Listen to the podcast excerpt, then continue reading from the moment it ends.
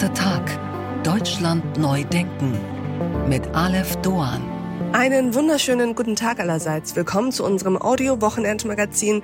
Wie schön, dass Sie dabei sind. Ich melde mich ausnahmsweise nicht aus unserem Podcast-Studio, sondern aus der Türkei, wo ich zur Wahlberichterstattung unterwegs war. Und natürlich gibt es auch diese Woche einen achten Tag. Wir blicken heute in die Zukunft und sehen, dass sie der Stichwahl gehört. Wir denken nach über eine Unterwäschekampagne von Heidi Klum und wir empfehlen Ihnen einen beeindruckenden neuen Kinofilm. Doch zunächst sprechen wir über Benehmen, Etikette und das Flirten in Zeiten von Me Too.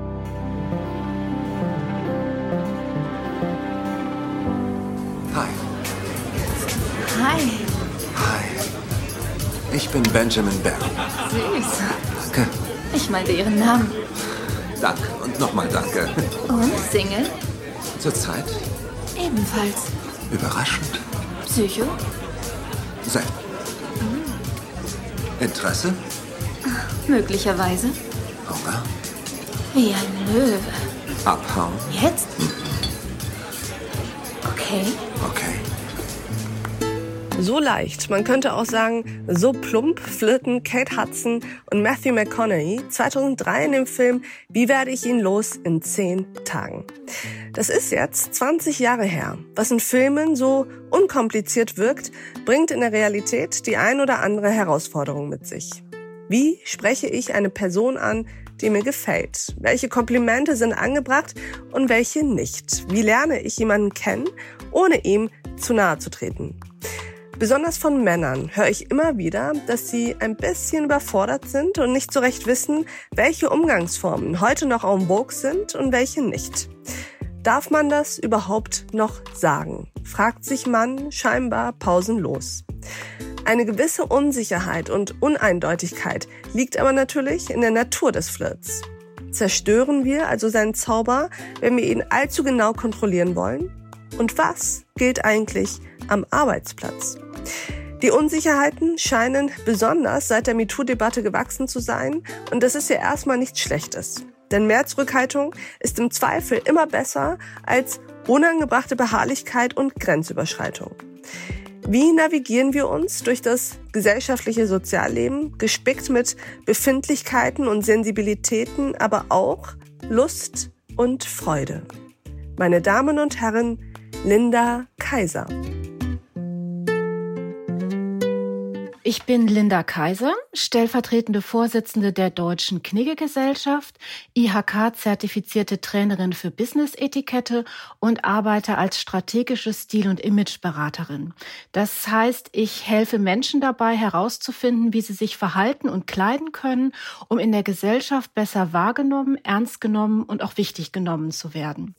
Ich freue mich sehr darüber, dass Sie da sind. Wir wollen mit Ihnen ein wenig sprechen über ja, genau diese Knigge-Themen, also Umgangsformen, Etikette und Benehmen.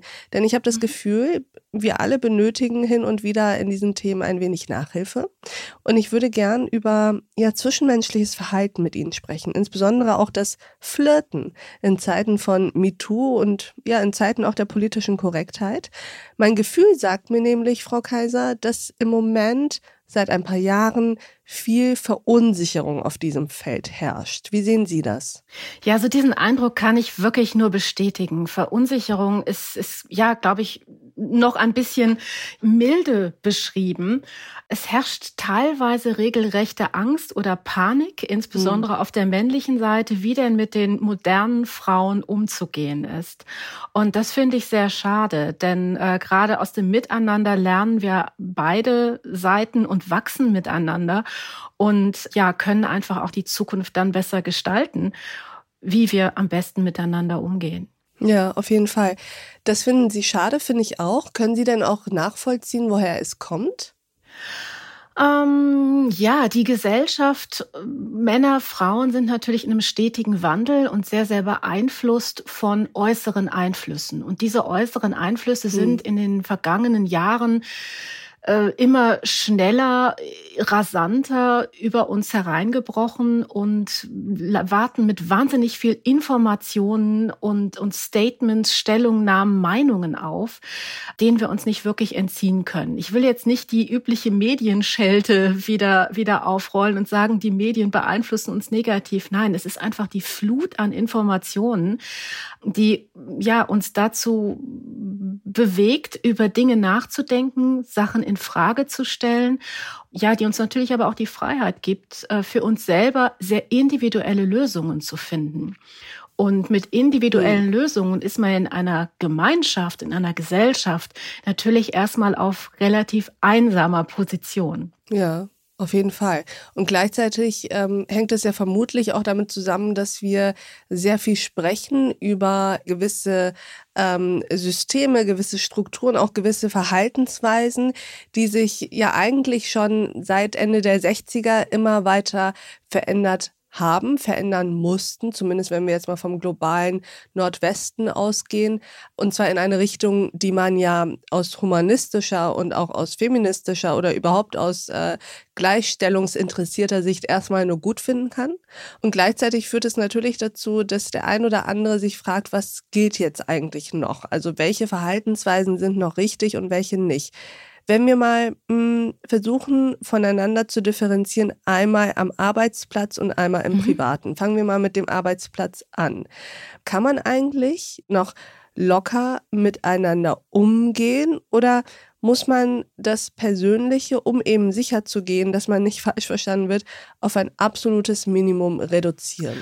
Ich fange einfach mal aus der klassischen Knicke-Sicht an. Wenn ich mir mm. den Knicke anschaue und das, wofür er steht, der wertschätzende Umgang miteinander, das vorausschauende, verantwortungsvolle Miteinander, dann bedeutet das in erster Linie, dass ich mich am Arbeitsplatz in einem öffentlichen, formalen Rahmen bewege und da grundsätzlich ja. schon mal mit einer gefilterten Persönlichkeit reingehe. Also meine berufliche Kompetenz steht sicherlich im Vordergrund. Der private Mensch tritt ein bisschen zurück.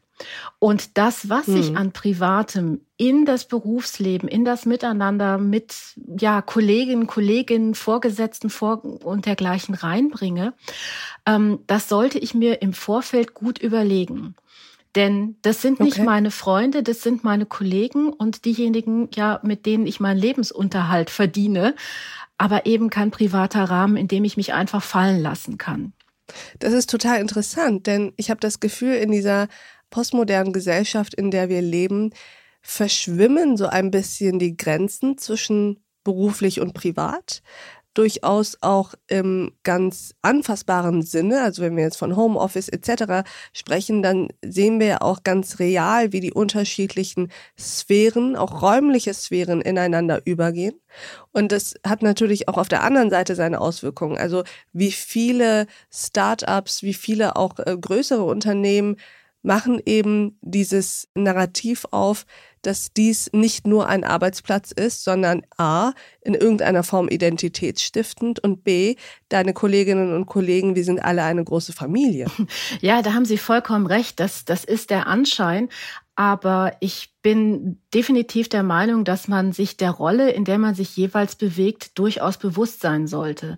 Und das mhm. fängt bei so Kleinigkeiten an, wie dass ich mich auch im Homeoffice morgens wenigstens vollständig anziehe und nicht im Schlafanzug meinen ersten Videocall durchführe, wenn ich noch halbwegs mit einem Fuß im Bett sitze. Mhm. Aber Sie haben natürlich recht. Wir verbringen sehr, sehr viel Zeit mittlerweile ähm, am Arbeitsplatz und er ist in der Tat auch sehr identitätsstiftend. Aber trotzdem würde ich immer sagen, Arbeit und Privatleben sollte man trennen, auch wenn es sehr nett ist mit den Kolleginnen und Kollegen zusammen oder wenn ich mein komplettes Business von zu Hause aus mache, ist es wichtig, sich da auch für sich selber so einen Schutzraum zu schaffen und zu sagen, hier arbeite ich und außerhalb dieses Schutzraumes bin ich privat. Und an dieser Stelle blenden wir uns aus. Diese Folge in voller Länge finden Sie auf thepioneer.de und in unserer Pioneer App. Wenn Sie noch kein Pionier sind, tja dann sollten Sie sich jetzt dazu verführen lassen. Ab sofort gibt es die Mitgliedschaft bei uns für einen Euro im ersten Monat. Probieren Sie es aus, hören Sie sich all unsere Podcasts an, lesen Sie all unsere Artikel und Newsletter, kommen Sie zu unseren Live-Events an Bord. Ich verspreche Ihnen, es lohnt sich. Bis dahin, auf sehr, sehr bald. Ihre Alef Doan.